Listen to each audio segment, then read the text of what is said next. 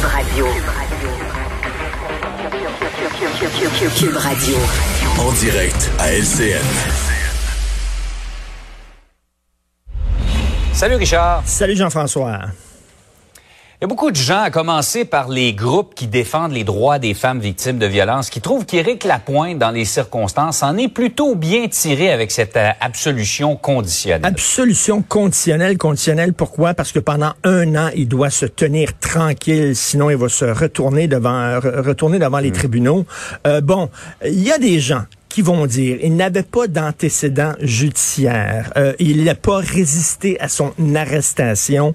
Ce qu'il a fait, c'était grave, oui, mais c'était une voie de fait simple, c'est-à-dire il a pris la fille par la gorge et il l'a plaqué sur un garde-manger. Elle n'avait pas de marque de violence, il a manifesté des remords qui semblait sincère euh, devant devant le juge. Il a donné de l'argent à un organisme. Mais bref, bon, il y a des gens qui vont dire tout ça va peser dans la balance et c'est pour ça que finalement la couronne et la défense se sont entendus pour cette sentence-là. Mais il y en a d'autres qui disent, mais écoutez, c'est quand même grave, là. Jean-François, prendre une fille par la gorge et la plaquer sur un mur, là. C'est pas rien, là. Veux dire, quand même, c'est un c'est pas banal. C'est un geste quand même assez grave. Et de dire que finalement, lui va s'en tirer sans peine de prison, sans dossier criminel, il s'en sort, une petite tape sur les doigts, puis il faut que tu restes tranquille pendant un an. On est en train de dire que finalement... Il faut rappeler aussi, Richard, que la victime dans tout ça, là, on, on l'a pas entendu, mais selon ce qu'on a vu dans les médias, elle est encore très perturbé par cet incident. Ben, tout à fait. Et ça revenait souvent, Éric Lapointe, j'étais, je me bats contre l'alcoolisme, j'étais extrêmement intoxiqué. Mm. Ce n'est pas une excuse. Ce n'est pas mm. une excuse.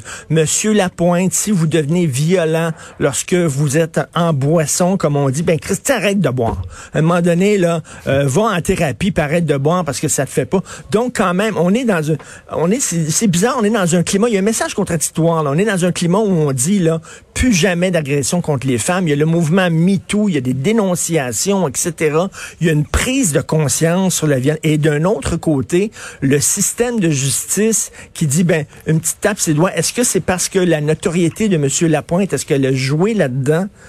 On le sait pas, mais mettons, c'est un drôle de message à envoyer. Donc, de prendre une fille à la gorge, de la plaquer sur le mur, c'est pas si grave que ça. On s'en sort avec, euh, mhm. avec euh, sans tâche, rien étrange, vraiment, vraiment. Il y a des gens qui vont dire d'un autre côté, Richard, que sa notoriété fait en sorte que ça va lui fermer beaucoup de portes, ça va avoir une incidence sur sa carrière.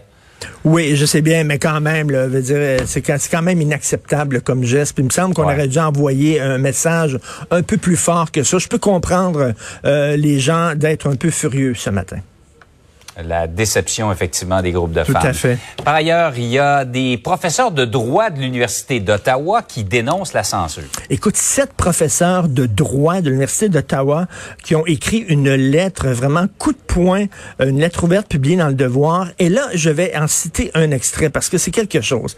Ces profs de droit-là disent, on nous informe que celle ou celui d'entre nous qui abordera un thème montrera une image, prononcera un mot, rappellera une loi ou une jurisprudence qui a, comme effet de provoquer un sentiment d'agression chez un étudiant, eh bien cette personne-là va être ostracisée, va être traitée de raciste, antisémite, islamophobe, etc. et ne sera pas défendue par son institution. Tu sais, prof de droit. Et là, tu parles d'une loi, et mettons, je sais pas, il y a une loi qui a fait jurisprudence, et là, parce que un, juif a été traité de sale juif, par, exemple, par un raciste. Et là, tu, tu lis le projet de loi, tu lis la loi, euh, tu lis le verdict, et bon, on dit, euh, l'homme a été traité de sale juif, et tu lis ça, et là, il y a quelqu'un qui dit, ah, ça n'a pas de bon sens que vous dites ces mots-là. Euh, dans... Ben oui, mais le prof est pas en train de traiter quelqu'un de sale juif. Le prof est en train de hmm. lire un jugement. Alors là, euh, ces gens-là disent, ben, on pourrait plus enseigner correctement. Et écoute, les profs d'histoire, moi j'ai vu des films de propagande nazie où on montrait les hmm. Juifs comme étant de la vermine. Et on faisait un, un parallèle épouvantable en disant si vous avez des rats dans la maison, ben vous sortez le poison pour les tuer. Même chose, si vous avez des juifs dans la société, il faut les gazer.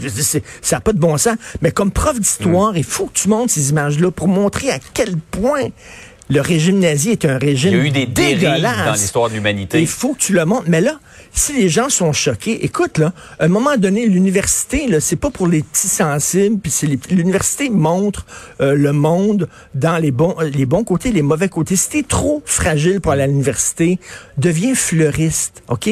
Fais des, fais des chiens avec des ballons. Deviens clown, OK?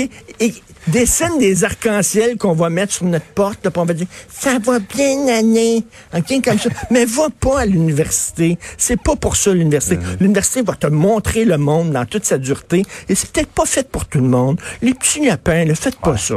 Allez vendre des toutous en licorne. Ah, j'attendais les petits lapins. Les petits lapins. ce matin. hey, Richard, passe une belle journée. Merci, bonjour. Salut.